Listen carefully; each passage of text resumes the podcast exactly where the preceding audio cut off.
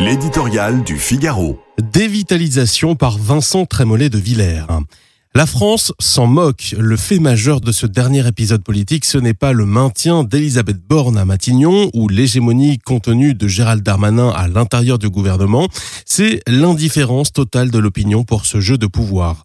La hausse de 10% des tarifs de l'électricité le 1er août l'emporte déjà dans les conversations, signe supplémentaire de la dévitalisation de la décision politique.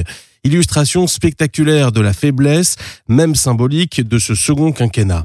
Le maître des horloges perd son temps du haut de son nuage. Jupiter procrastine, tergiverse, hésite à faire tomber la foudre et finalement décide de ne rien décider. Quant à la parole publique, épuisée de considération sur à peu près tous les sujets, elle rechigne à s'emparer d'un événement essentiel, des émeutes violentissimes qui posent à notre nation une question existentielle.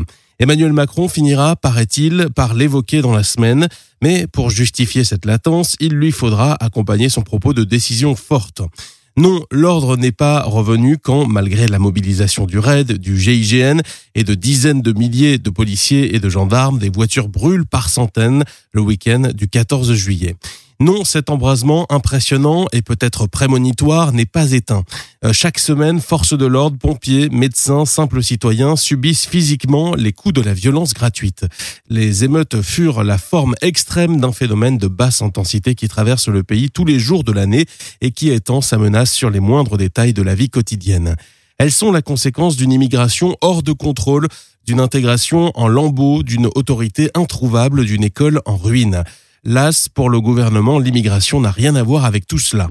Quant au ministre de l'Éducation, il semble plus préoccupé, dans un élan mélanchonien, à trier le bon grain de livrets d'extrême droite dans les rédactions des radios et de télévision qu'à restaurer les savoirs fondamentaux ou à penser les plaies des dizaines d'écoles détruites.